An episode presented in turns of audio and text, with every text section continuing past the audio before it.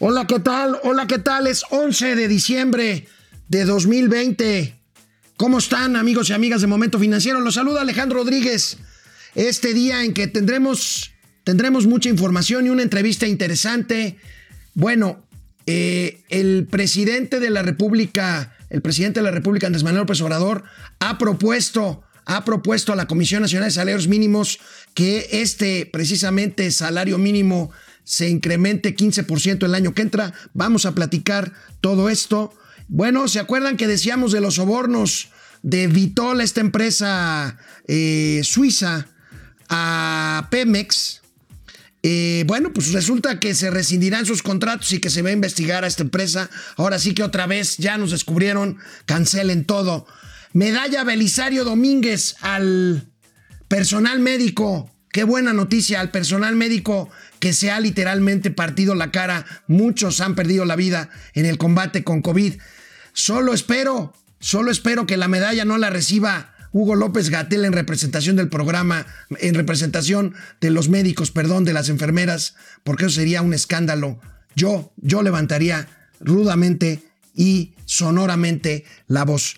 Bueno, esto es, esto es momento financiero. Vamos a hablar, vamos a hablar también de las reacciones a la aprobación de la ley de Afores, el tope de comisiones, en fin, en fin, hay muchos, muchos, muchos temas. Eh, el presidente habló de Santa Lucía, que resulta, que resulta que es la mejor obra en su tipo que se está haciendo ahorita que ni los chinos. Bueno, válgame Dios. Queridos amigos y amigas de Momento Financiero, el día de hoy es viernes y los mercados lo saben. Esto es Momento Financiero. El espacio en el que todos podemos hablar. Balanza comercial. Inflación. Evaluación. Tasas de interés. Momento Financiero. El análisis económico más claro. Objetivo y divertido de Internet. Sin tanto choro. Sí. Y como les gusta. Peladito y a la boca. Órale.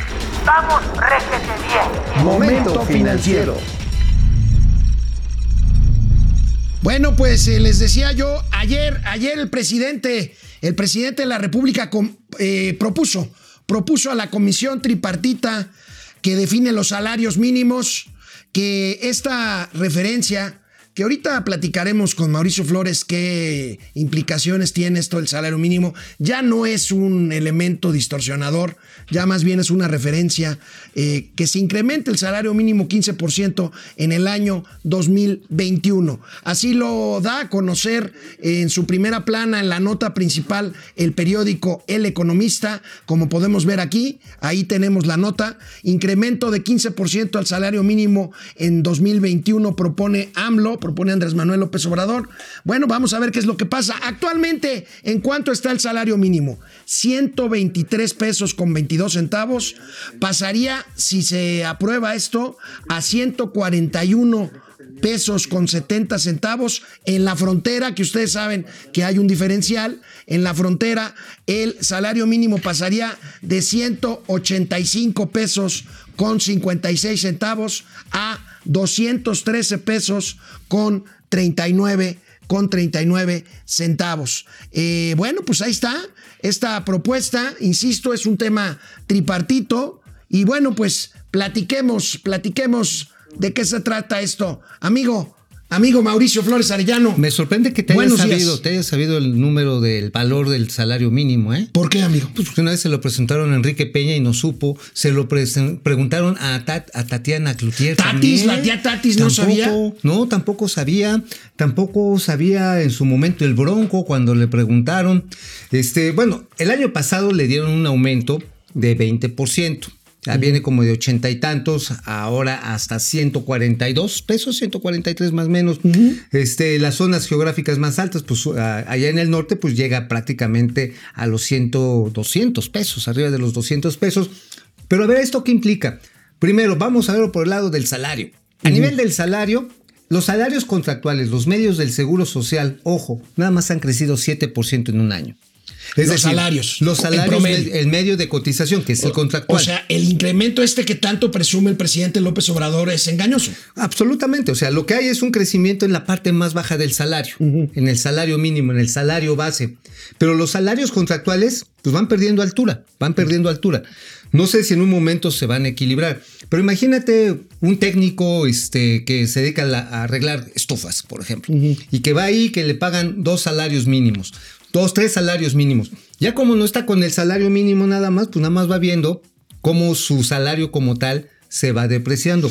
No son muchas las personas que trabajan salario mínimo. Hay muchos trabajos sí referidos a salario mínimo. Ok, ok, perfecto. Pero Eso, ento- ojo, ¿eh? entonces es referencial nada más. Es referencial. Porque eh, si se aprueba esto, quedaría 11 puntos arriba de la inflación esperada. Ajá, sí. Entonces, esto es mucho. Pero bueno, ayer el presidente se lanzó con todo contra los gobiernos pasados por el tema del salario mínimo. Decía, es que antes no lo aumentaban y ahora nosotros lo estamos aumentando. A ver, vamos a ver. llegaron a convertir en dogma de que si aumentaba el salario mínimo iba a haber inflación.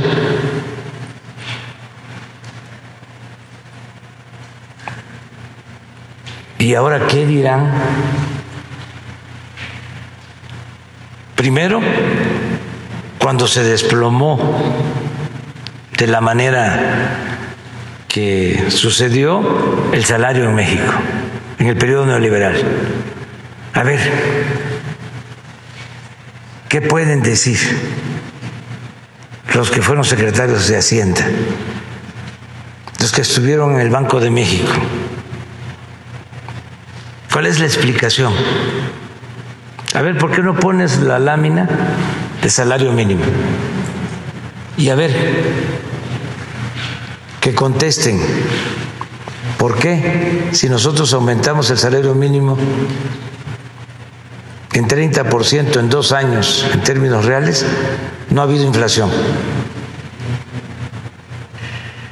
A ver, ¿cuál es la explicación? ¿Cuál es la eh, lógica?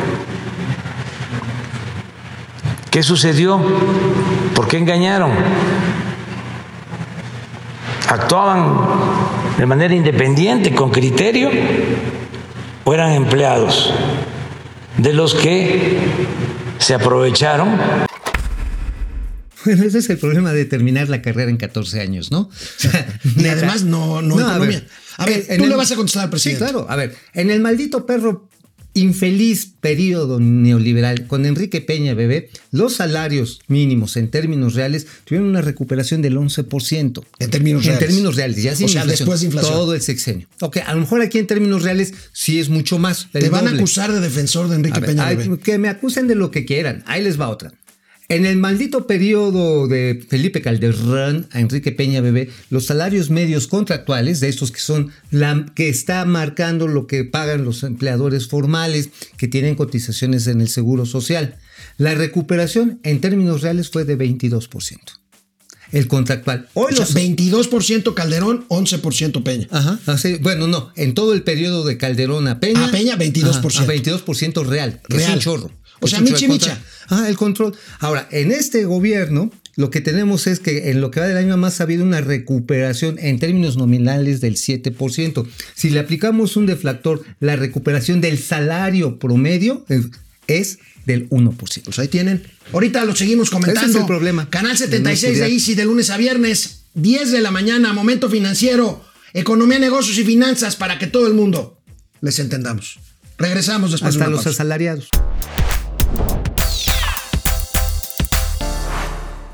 Bueno, pues vamos a seguir con datos económicos, amigo. Oye, lo, lo demás lo del salario mínimo, creo que es importante acotarlo para los amigos que nos ven en la tele. Estuvimos ahorita cotorreándolo allá en internet.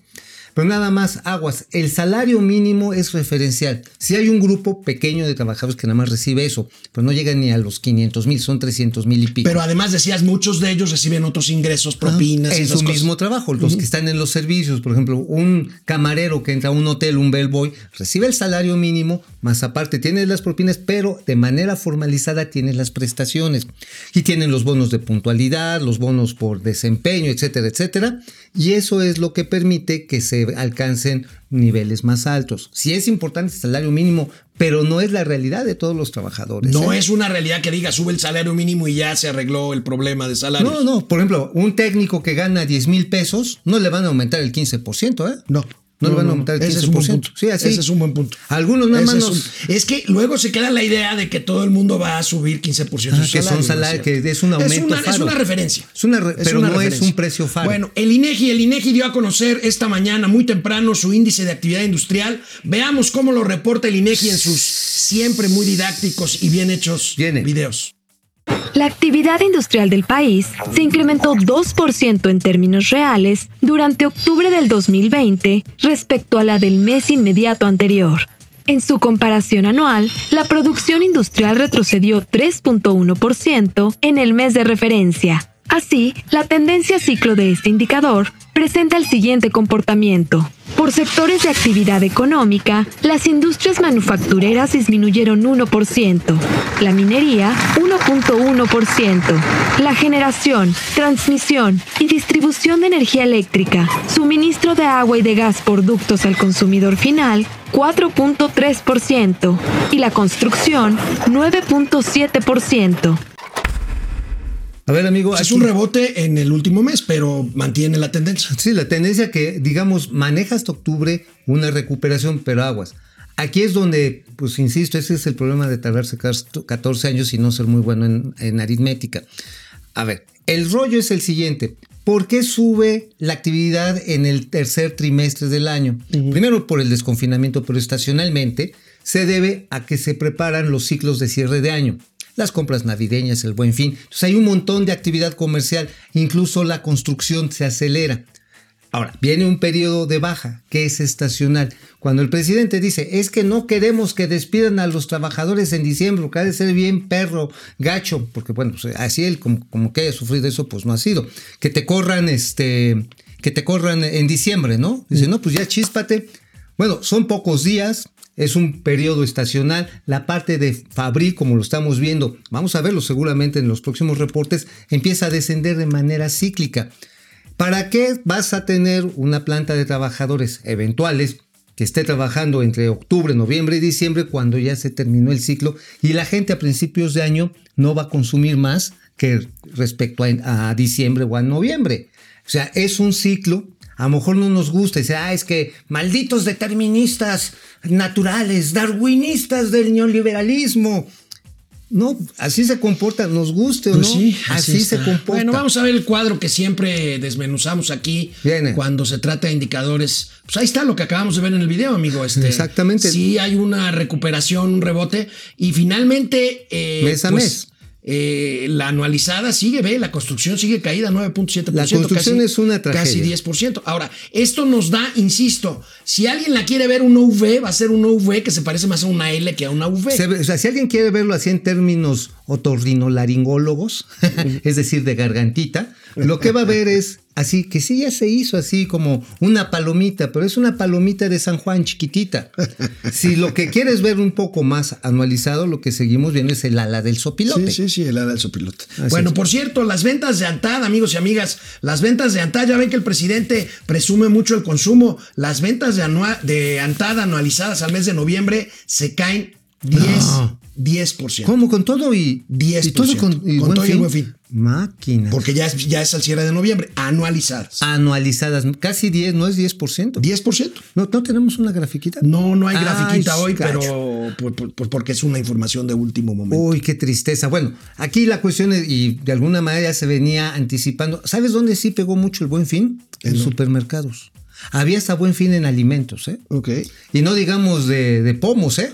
Oye, amigo. Te daban el 3 por 1 dices, oye, nos quieren hacer sanitizantes ambulantes. Oye, amigo, no me vayas a salir con que Santa Lucía te guste igual que tu trenecito Maya. No, mira, a mí me encanta Santa Fantasía porque va a ser así un lugar hermoso, verde, en el que va a haber un lago cerca, así, donde te vas a poder echar. Pero mira, un- ¿Qué fíjate lo que dijo esta mañana el muy optimista presidente de la República, Andrés Manuel López Obrador. Viene. Es una obra eh, única en el mundo. Yo creo que solo en China puede haber algo así. Además es un aeropuerto costoso, pero todavía tienen este problema de los litigos, de, de, de personas que viven cerca. Ninguno. No, este, realmente se resolvió todo. Había una diferencia este, última, se resolvió. No tenemos ningún problema jurídico. O sea, eh, eh, todo lo que tiene que ver con, la construcción. Por eso no se ha detenido ni un solo día. Y están trabajando día y noche. Y decía yo que es eh, una de las obras más importantes del mundo, sobre todo por la calidad y la rapidez en que se está construyendo.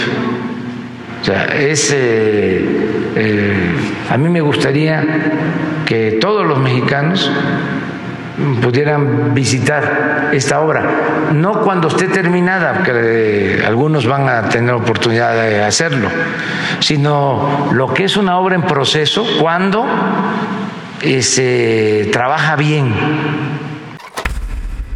Bueno, sí va a ser único en el mundo porque no hay ningún aeropuerto moderno en el mundo que tenga la terminal de pasajeros a la mitad de las pistas. No hay uno, ¿eh? Oye, pero qué, pero, a qué ver. bárbaro decir que ni los chinos. No, pues es que ni los chinos no hacen O esas sea, ¿tú locuras. has ¿eh? visto los aeropuertos nuevos de los chinos? El aeropuerto Sí. nuevo de No, pero en ninguno de esos hay un paso de peatones por debajo de las pistas. ni un cerro. Ni un cerro enfrente, ni un museo de mamuts. este, Eso es lo que lo va a hacer este. se- y se imaginan 200 Mauricios Flores ahí, 200 mamuts. Con otros En un mamuts. aeropuerto es único en el mundo. No, va a ser maravilloso. Voy a ir a saludar a mis ancestros. Oye, pero también otra cosa que está bien cábula. No hay agua en la zona. Se la van a tener que quitar a la gente de Catepunk. Se la van a tener que jalar a los de Gen- Gendó, la presa Gendó que está más adelante. Híjoles, miren, ahora sí, como dirían, pues, pues para ver hay que creer. Y sabes también que está rarito, que hoy, hoy, este día, que es el día 11, previo a la Guadalupana. 11 viernes. Viernes 11, no hay todavía un plan de navegación aérea. No va a despegar Hoy eso. los aero- lo- las aerolíneas no saben cómo bajar a Santa Fantasía, al aeropuerto ¿Te Benito Juárez y al de Toluca ¿te acuerdas cómo calificó hace no unos meses?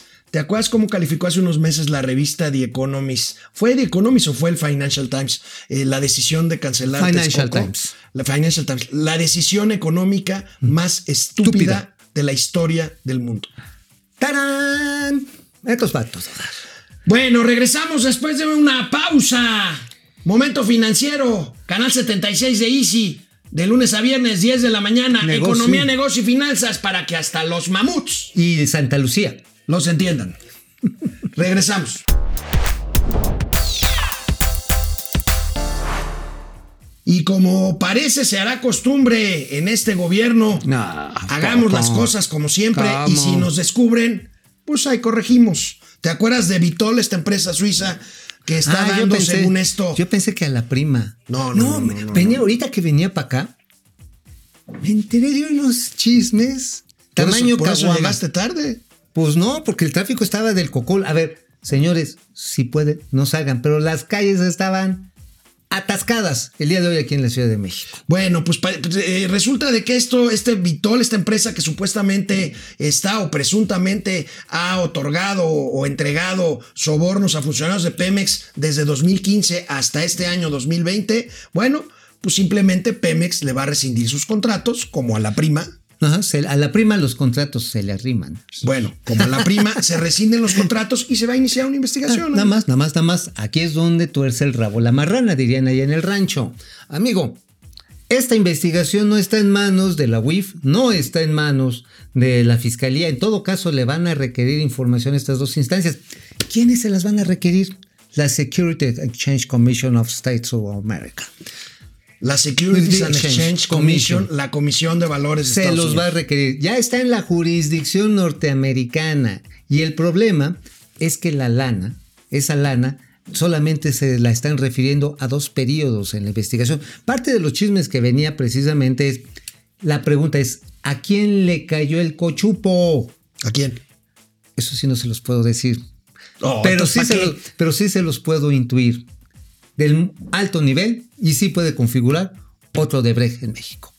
De O ese sea, tamaño. alto nivel, estamos hablando del piso 44 o 45 Pues de la échale torre de de Pemex. 38 para arriba. Del 38 para arriba. Ah, de échale de 38 para arriba. Entonces, este. uh, aquí los gringos, como va a llegar Joe Biden. El Oye, 20 ¿y de cuándo vas a poder decir nombres? ¿Cuándo? ¿Qué? Pues ahorita dices. este, Joe Biden. No, no, no, de lo de Pemex. No, pues nada más deja que los, que los güeros lo atornillen. Yo, ¿por qué primero? Luego, ¿qué tal si me echan? Porque interrumpo el debido proceso. Interrumpes el debido Ajá, proceso. sí, no. Bueno, la cosa está en que llegando Biden, inmediatamente van a agarrar las cuerdas y decir, a ver, papá, ¿dónde está? Ah, oye, por cierto, que no estás pagando a tus proveedores. Ah, oye, que prohibiste el explor, que le quieres quitar el pozo a fulano. No, que esto... Híjoles, Bueno, ay, sí, amigo, amigo, ¿viste el periódico La Jornada hoy? nada más te iba a decir, ¿te acuerdas el caso del general Cienfuegos? Sí, claro que Sí, me que lo tuvieron que meter ahí al hospital Claro. ABC por las quemadotas que le pusieron. Sí. en sacrosanta parte. Igual viene esto, ¿eh? Híjole, bueno. Uh, Le echaste un ojo al periódico La Jornada. Sí. Pónganos, por favor, la primera plana de La Jornada, por favor, porque asegura de que Alonso Ancira, el ahora ex dueño de Altos Hornos de México, será extraditado tan pronto como en los, próximos, en los próximos días. Este, ¿sí sabes? sí, Este, sí, sí, de hecho está convertido, está convertido en rehén de ambos países. Bueno, a ver, ¿cuál es la- el toma y daca? ¿Cuál es? Que ya no joroben a Iberdrola, que cierren el caso de OHL, porque en caso de OHL, a pesar de que sus activos fueron tomados por la empresa australiana, el Fondo de Inversiones Aleática, resulta que hay una serie de incumplimientos que dejó heredado precisamente OHL, que se le estaban reclamando para que pudieran desdoblar sus concesiones. A, a ver, me estás diciendo que España va a entregar a Alonso Ancira a cambio de que la 4T ya no esté molestando, bueno, ya no esté eh, apretando a las empresas españolas en México. ¡Tarán! Bien dicho. Bueno, vamos a ver qué dijo el presidente de la República hoy en la mañanera de este tema de Alonso Ancira y de Altos Hornos de México. se reparara el daño, se reintegrara, se regresara, se devolviera el dinero, los 200 millones de dólares. ¿Ya sabe para qué serían utilizadas? Al parecer ya aceptaron devolver este dinero, nos están pidiendo unos plazos, este, lo estamos considerando. Desde luego, el plazo no debe de rebasar el 2024, es decir, se tiene que terminar de liquidar este, antes del 2024.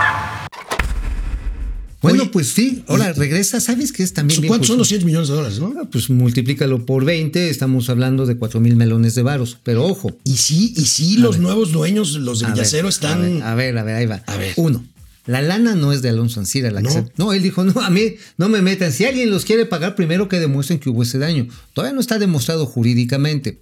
Esto está sujeto precisamente a que los nuevos dueños acepten pues las condiciones y los plazos y también cómo. O sea, no va a ser un cheque así como, ¿te acuerdas cuando el que le regresaron ahí al Infonavit y ya después estaba ahí de a ver quién, Ah, dónde el que quedó recibió el IPA de purro. El IPA de purro y que ya después yo creo que hasta el cartón ese se robaron. Sí. Ajá, bueno, ¿se acuerdan de eso? No va a ser de esa manera.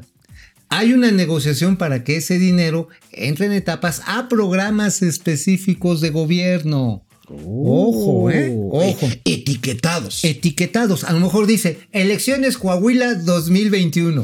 eh, elecciones Estado de Ah. México 2022. Igual, ¿eh? Bueno, pues vamos a ver. Sí, todo es electoral. Vamos a ver. Yo no estoy para decírselos y ustedes para conocerlo, pero el señor Mauricio Flores llega todos los días al periódico La Razón con un amparo bajo el brazo.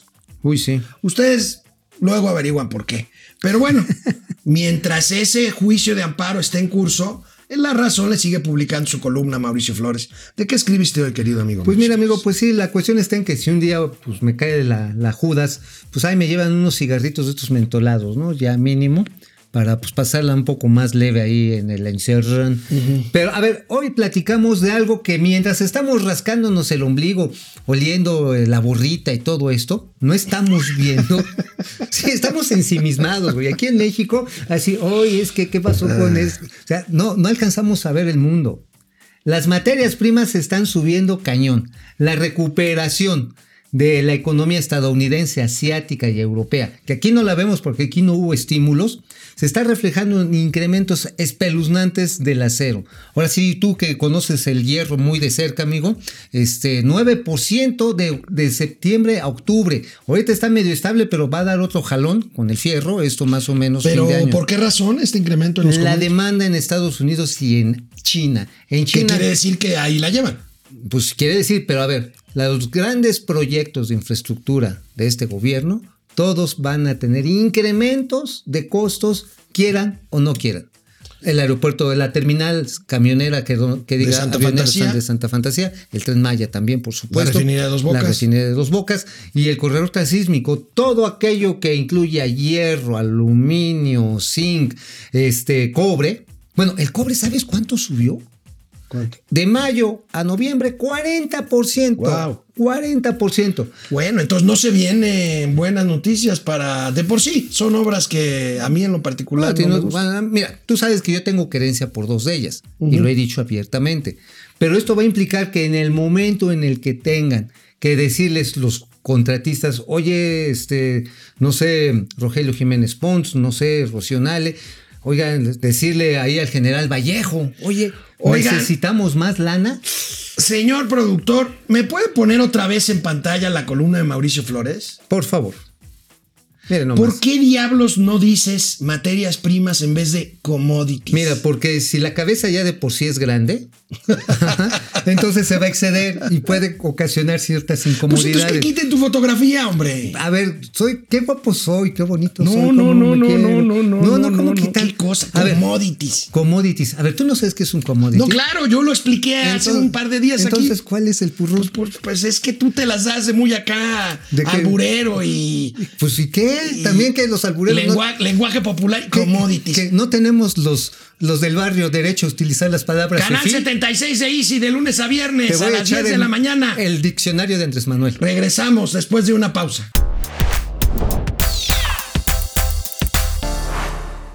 ¿Saben qué me llamó la atención, amigos y amigas? Eh, que en esta pandemia saliera a cotizar en bolsa Airbnb.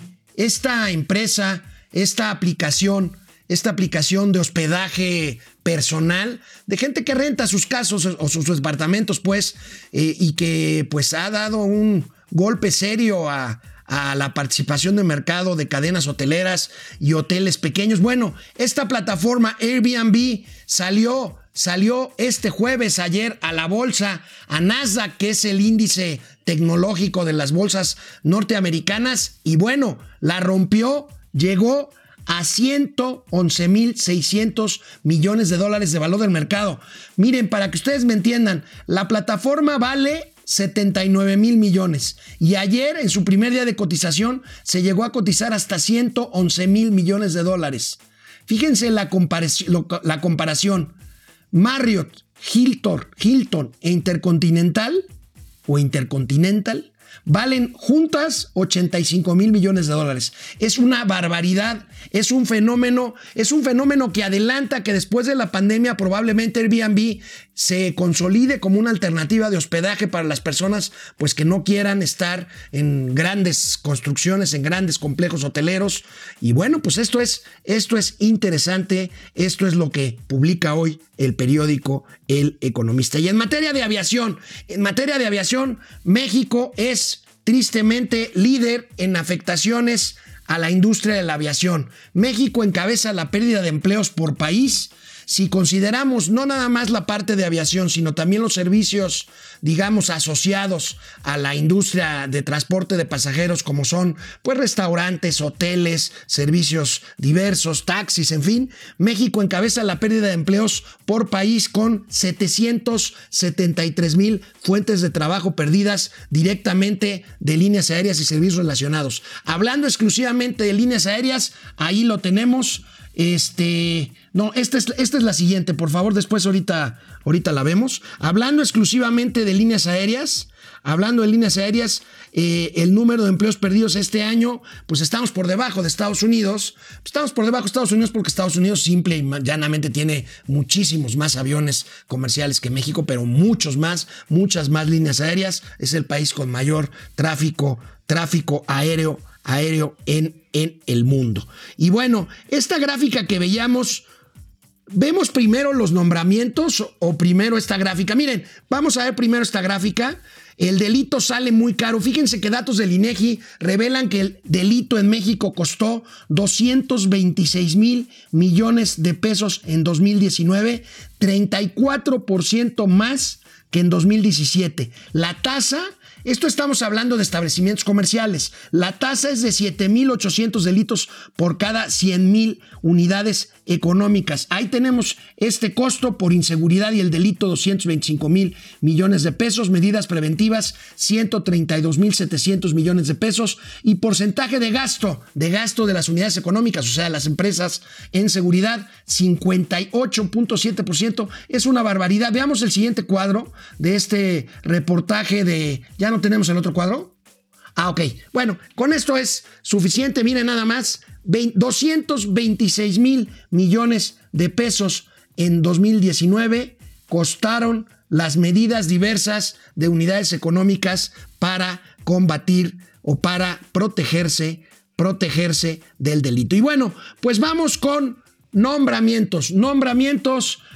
Eh, ayer, ayer se eligió a Blanca Lilia Ibarra como nueva presidenta como nueva presidenta del Instituto Nacional de Acceso a la Información Pública y Protección de Datos Personales. Esta institución autónoma, ahí la tienen, es un personaje muy reconocido en el medio de la transparencia. Me parece que es una buena señal, es bien recibida. ¿Por qué? Porque el INAI, pues el INAI está sujeto un día sí y otro también a la ofensiva del presidente Andrés Manuel López Obrador, que no le gustan los organismos intermedios y que tampoco le gusta la transparencia. Él la combatió duramente cuando fue jefe de gobierno, no le gustaba el Instituto de Transparencia del entonces Distrito Federal. Y bueno, pues esperemos, se retiró el otro contendiente por la presidencia, era Oscar Guerra Ford, se retira y bueno, pues Ana Lilia será la nueva presidenta. Y por el lado, por el lado de la Coparmex, por el lado de la Coparmex, ustedes habían oído aquí hablar mucho de Gustavo de Hoyos, el presidente de la Coparmex, ha sido sustituido ya como titular de la Confederación Patronal de la República Mexicana por el señor José Medina Mora, un empresario, un empresario de las tecnologías de la información en Guadalajara, será el nuevo titular de la Coparmex. Aquí miren, francamente, este, Vamos a ver qué pasa aquí. Gustavo de Hoyo es un hombre muy protagónico, muy mediático. Eh, yo creo que un hombre muy claro, muchas veces con toda la razón del mundo, crítico del, de la 4T, pero eh, que Gustavo de Hoyos con una agenda política ya personal, pues ya había partidizado. Eh, o él se involucró en el movimiento Sí por México, por ahí apoyó a Frena, en fin. pues ojalá ya a Gustavo Dios le vaya bien con su labor política eh, proselitista eh, que vaya haciendo de aquí en adelante y por lo pronto y por lo pronto Coparmex pues se queda se queda bajo el mando de José Medina Moda. Coparmex, Coparmex un organismo eh, muy combativo, muy combativo, uno de los dos organismos que rompieron, bueno, no, no rompieron formalmente, pero sí se deslindaron del acuerdo del outsourcing junto con la Canacintra del CCE. Y bueno, pues vamos a ver, vamos a ver cuáles son los nuevos derroteros, derroteros de la Coparmex. Y hablando de relación de empresarios y cúpulas empresariales con el gobierno, fíjense nada más, Tatiana Cloutier, Tatiana Cloutier, esta eh, pues muy controvertida, este muy controvertido personaje de Nuevo León. Bueno, ella es hija de Manuel Cloutier, el maquío.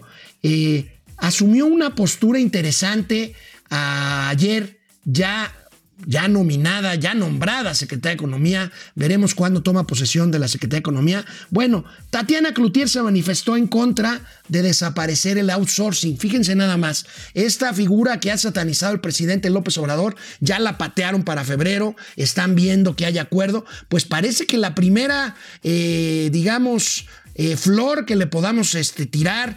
El primer, la primera caravana que, que hará Tatana Cloutier parece que será un acuerdo de outsourcing, porque ayer, insisto, se manifestó en contra de desaparecer la figura del outsourcing laboral. Ella se, ella se pronuncia, y yo estoy de acuerdo con ella, por una regulación para evitar los abusos en la figura de la subcontratación laboral, pero sin caer, por supuesto, en una sobregulación, pero del otro lado también sin decir que necesariamente todo el outsourcing es malo por definición o malo por maldad de origen. A ver, vamos a ver, vamos a ver qué pasa con la ley de outsourcing. Tatiana Cloutier ya se manifestó. Vamos a ver.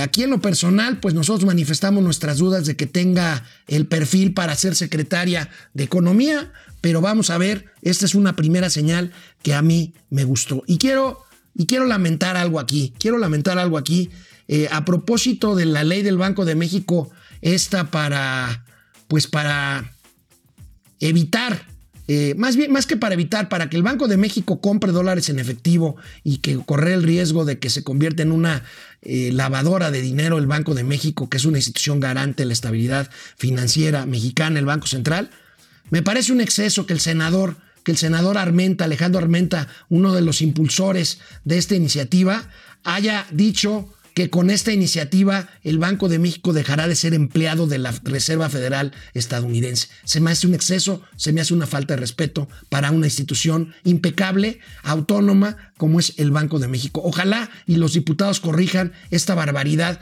que están tratando de pasar con la ley, con la ley del Banco de México. Bueno, pues vamos a una, vamos a una pausa. Regresamos con una entrevista interesante después de la pausa. Momento financiero, economía, negocio y finanzas para que todo el mundo les entendamos.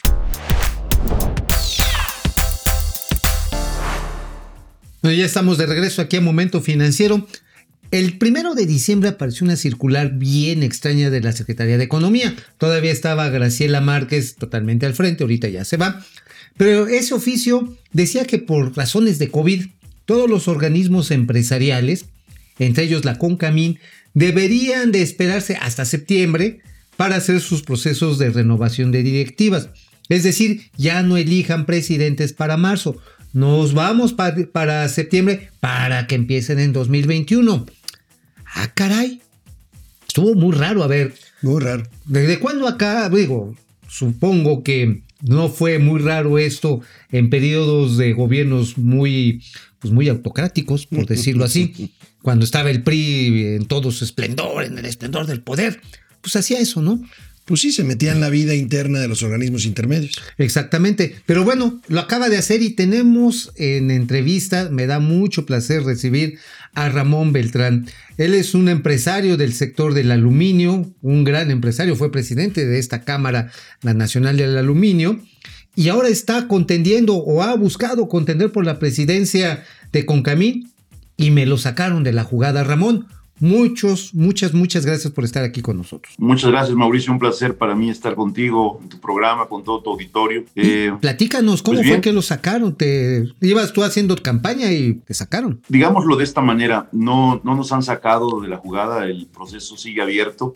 De hecho, en la Junta de Consejo Directivo la pasada semana ese dejó permanentemente abierto y se instaló el comité de elecciones de Concamín. Entonces, bueno, el proceso sigue abierto. Ah, el proceso sigue abierto y, seguimos eh, trabajando para ello en esta pues aspiración con todo derecho, con, con, las ganas de hacer propuestas, de hacer las cosas lo mejor posible. Y pues bien, el, la Secretaría de Economía, como bien mencionabas al inicio en tu presentación, hizo un planteamiento de postergar hasta el mes de septiembre la asamblea que por ley debería realizarse los tres primeros meses de cada año, es decir, como plazo máximo hasta el 30 de marzo. ¿Cuál habrá, sido, ¿cuál habrá sido la razón, Ramón? Um, el argumento es el que fija la postura, es el de la pandemia, eh, temas de COVID, temas de no poderse reunir. La verdad es que, bueno, el argumento sin duda es válido, tenemos y estamos sufriendo una lamentable pandemia